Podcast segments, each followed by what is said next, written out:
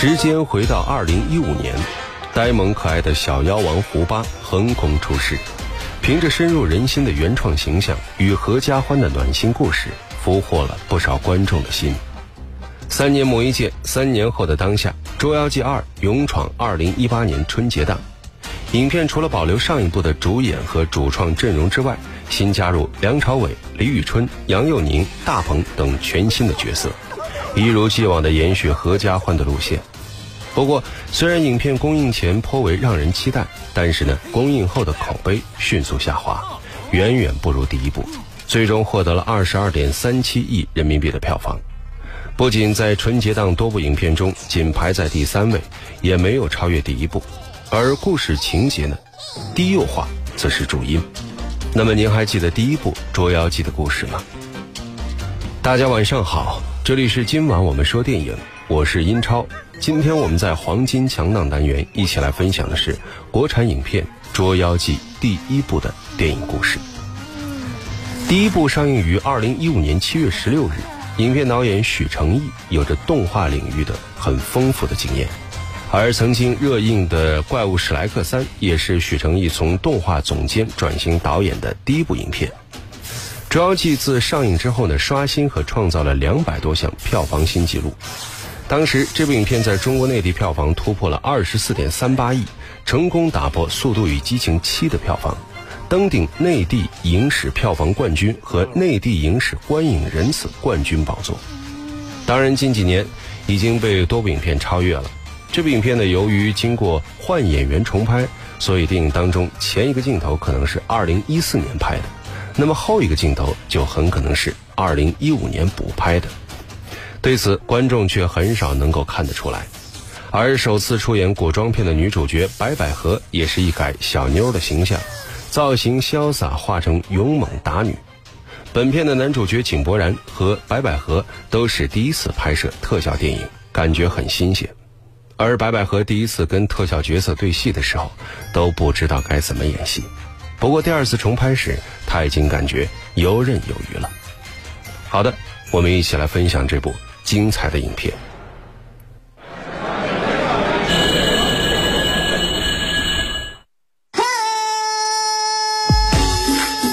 流行时尚，电影院线说了算；话题谈资，电影票房说了算。热门佳作，潮流新宠，影展巨制，再铸辉煌，黄金强大。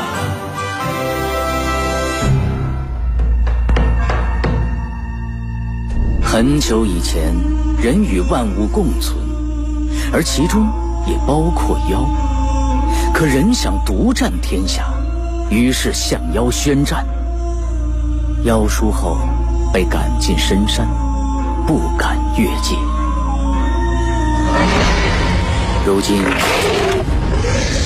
妖界内乱，老妖王被杀，新妖王为了斩草除根，大举屠杀誓死效忠老妖王的前朝旧臣。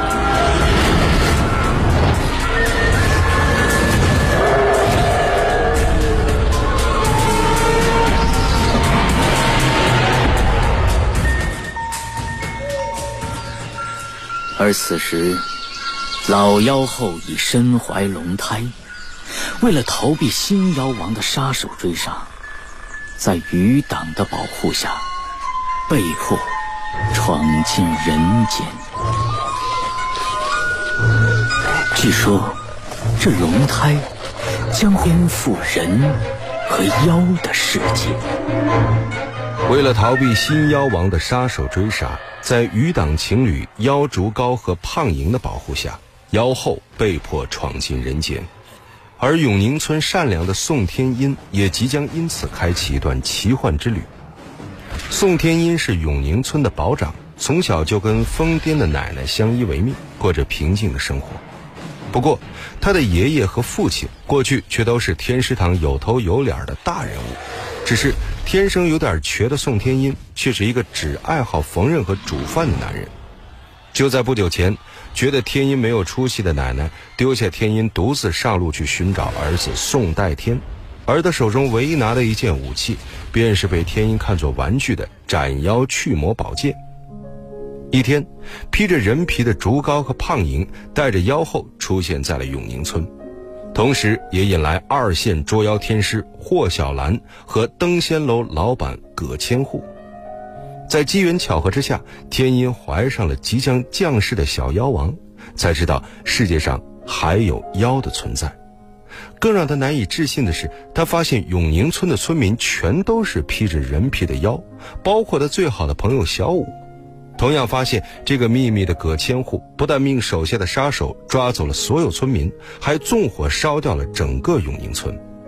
而怀有妖胎的天音，因为霍小兰的保护，才勉强躲过一劫。而后，葛千户重金悬赏小妖王。霍小兰为了得到赏金，便硬拉着从没有离开过永宁村的天音赶往了顺天府。晚间，二人路过一家客栈，便暂时住了下来。而后，从罗刚手中逃脱的竹高和胖莹二人也来到客栈。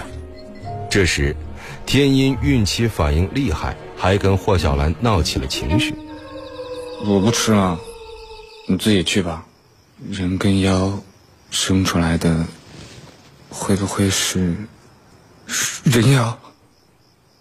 神经病！你来不来啊？不来晚上别翻垃圾吃。就这样，霍小兰丢下天音，独自跑到楼下用餐。一碗素面。好嘞。突然，一个几岁大的孩子从桌子底下窜了出来，随后身着华贵的骆冰也跟了过来。他几岁？他快三岁了。哈哈哈，看他多可爱呀！要是我的儿子就好了。他不是你的，他是老板娘的儿子。请问姑娘贵姓啊？霍小兰。我们去顺天府参加登仙楼的百寿宴，最主要是为了给我相公调理身子，让我可以有小孩。你懂吗？英英，英英，哎，你怎么在这儿啊？这位就是我相公郑涛，这位是霍姑娘。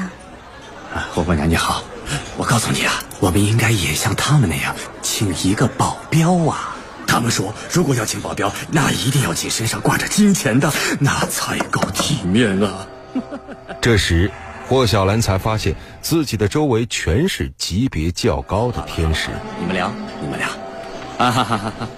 感觉到身陷重围的霍小兰立刻回到房间，却正好撞见意图劫走天音的竹高和胖莹。关键时刻，霍小兰利用定身符稳住二人，并准备立刻带着天音离开。不想天音却难以坚持，摆出了要生孩子的架势。你放松，用力，用力，你往上走，让他下来呀！这不会从肚子里爬出来不会不会。这时。房间里剧烈的声响吸引了路过的骆宾和郑涛。霍姑娘吗？你没事吧？我没事。有人来了，马上生出来，快点！不对劲儿。生了！快点！生小孩了。哦，那就对了。出去。他是谁呀？呃，我娘。你娘要给你生个小弟弟啊，好幸福！你爹呢？我爹死了。那你的娘她很不幸。别着急，生孩子是我的强项。不是，虽然我没有生过孩子，但是我看过很多书，听过很多，时刻准备着，随时可以生小孩。不好意思，我真的是太兴奋了。随着洛冰的一声尖叫。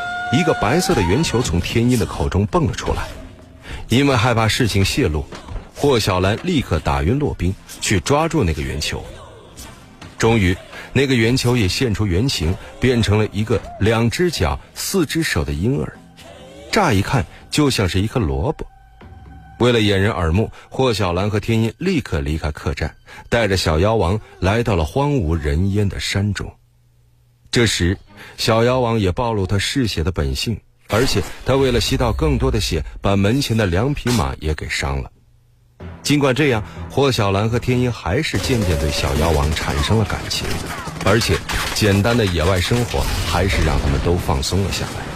连平时全副武装的霍小兰都开始静下心来擦拭自己手中的小葫芦。整天看你挂着，心爱的人送你的。我十二岁的时候，我爹送我的。他说怕的时候，只要吹响它，它就会出现。试过吗？我爹根本就没教我怎么吹的，那也是我最后一次看见他。那，你没有找过他吗？我爹是天师，捉妖的时候被妖杀死了。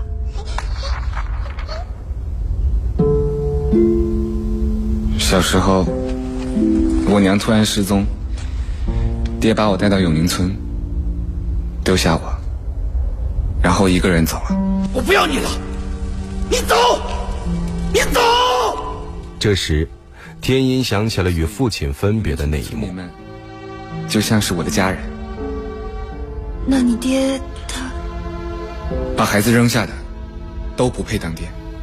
因为小妖王偷偷拿走了擦葫芦的布，霍小兰一下就慌。看见了吧？妖的天性都是一样的，不用教就会干回事儿。我教你吧。在天音的吹奏声中，霍小兰渐渐消了火。很快，二人带着小妖王离开深山，来到目的地顺天府，并且找到了专门收妖的老板娘。长得还真是像个萝卜。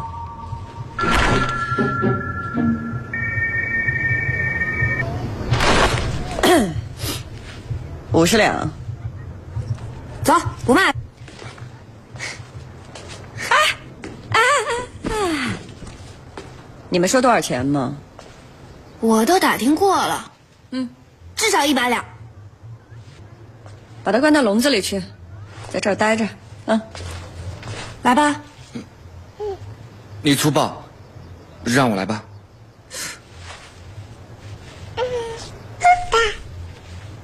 连个名字都没有，还是别卖了。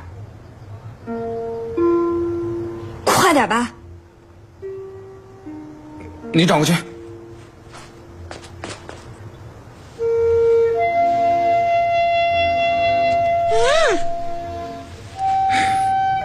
我们玩捉迷藏，从一数到三，我躲到那边，你就躲到笼子里，让他来找我们，懂吗？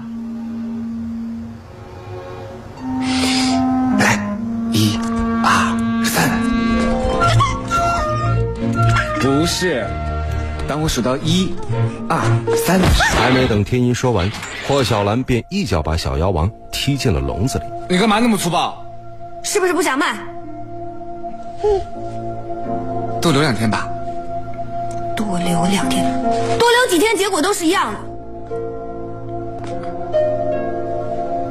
哎哎，你看你看，他都哭了。胡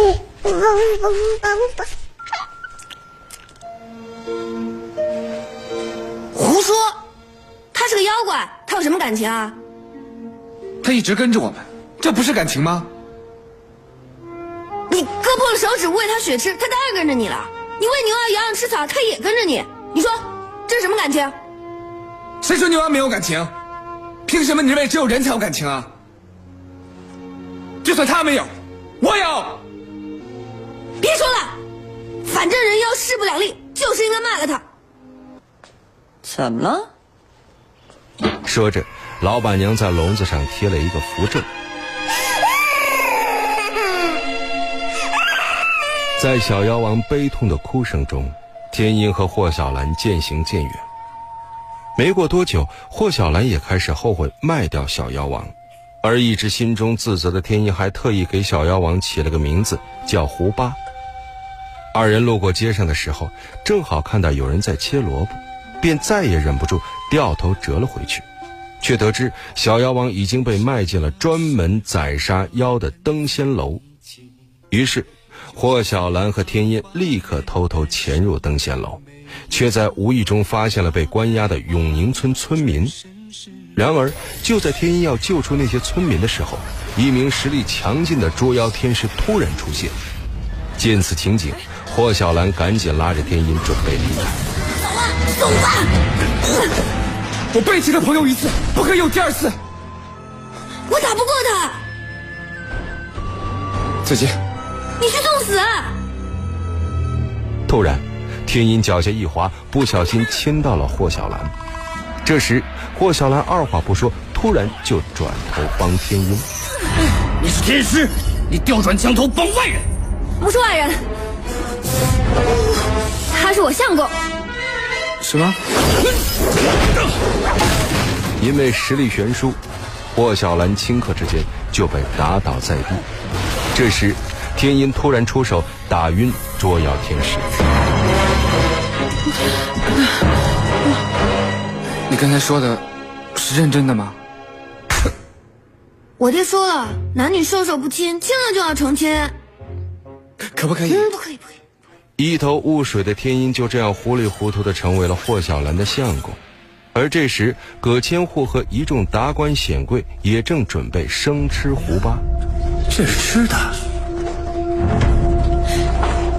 这就是万寿无疆妖王宴的主菜——生吃妖王脑，长生不老、滋阴补阳的质补。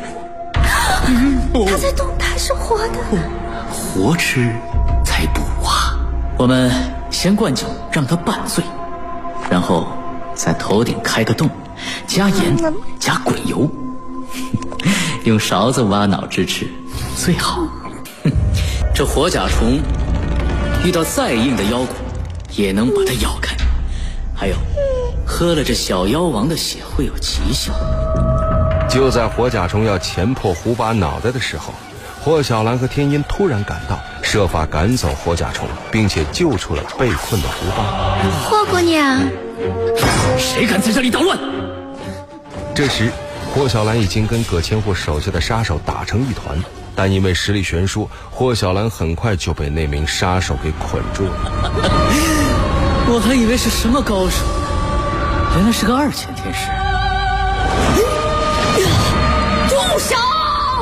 正当葛千户得意之时，挂着十枚铜钱的天音奶奶突然出现了。时间，什么是时间？这是天师中的至高无上级别，数百年来只有三个能达到此级别。哦敢问阁下是？哈哈，我的夫君是前天师堂的都督宋振江，儿子是御前带刀侍卫宋代天，我的孙子天音是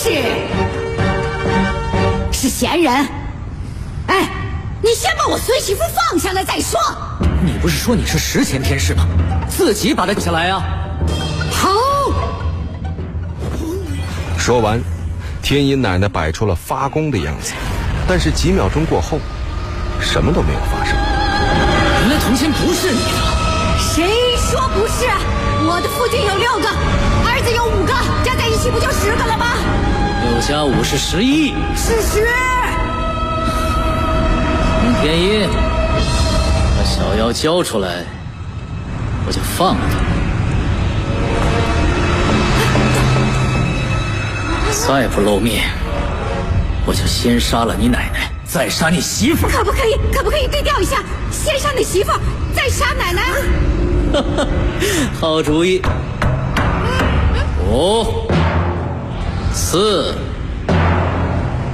三、二、一，慢着！太晚了。奶奶媳妇儿怎么也得死一个，自己挑吧。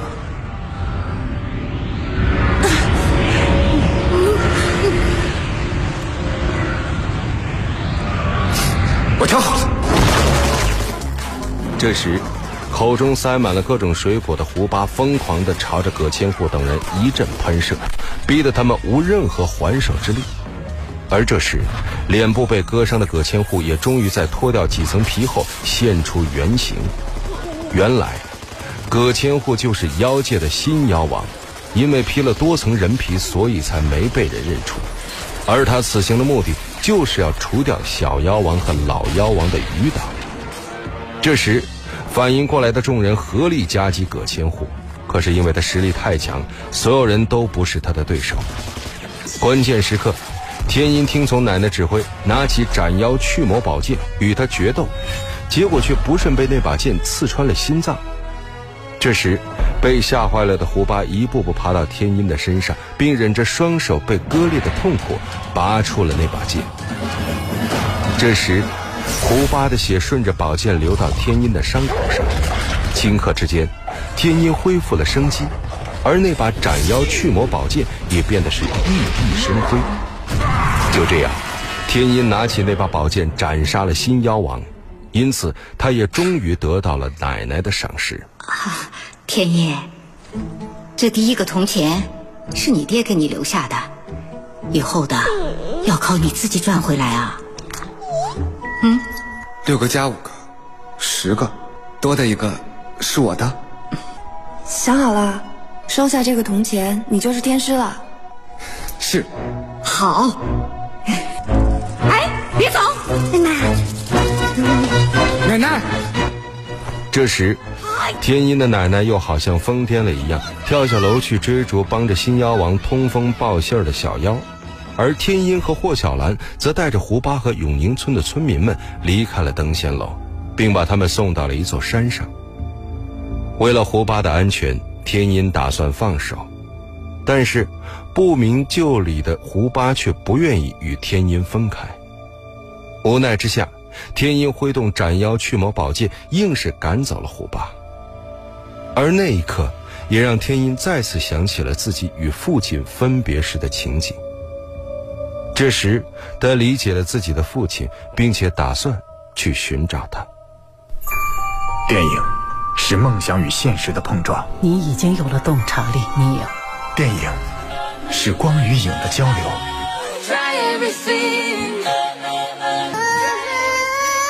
记忆中的过往，幻想中的未来。今晚我们说电影，精彩上映。好的，欢迎回来，这里依然是今晚我们说电影，我是英超。今天我们一起来分享的是国产影片《捉妖记》。其实，在很早之前，导演许成义就在与制片人姜志强的交往中有过《捉妖记》的想法，但是直到开始实际拍摄，中间足足经过了五年。这五年的时间里，他们一直在聊故事，两个人都想创作一部与中国有关的不一样的奇幻电影。他们与编剧袁锦麟一起把《山海经》和《聊斋》里所有的故事都看完了，找到了一个叫做《妖宅》的小故事。虽然是讲妖怪，但他们觉得《妖宅》里有着万物有灵且美的主旨。虽然表面是鬼怪，但说到底都是情的东西，也易于做改动，规避了创作上的审查难度。节目最后，我们一起来分享这部影片的主题曲，由钟汉良演唱的《奇书》。这里是今晚我们说电影，我是英超，代表制作人小强，录音师乐乐，感谢各位收听，下期节目再会。稍后为您播出的是广播剧场。生命就是一部奇书，期待你细心的阅读。迷乱时起步，勇敢的向前。追逐，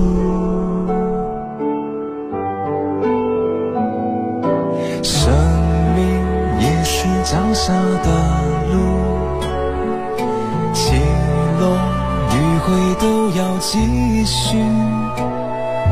失去了保护，才可以迈向成熟。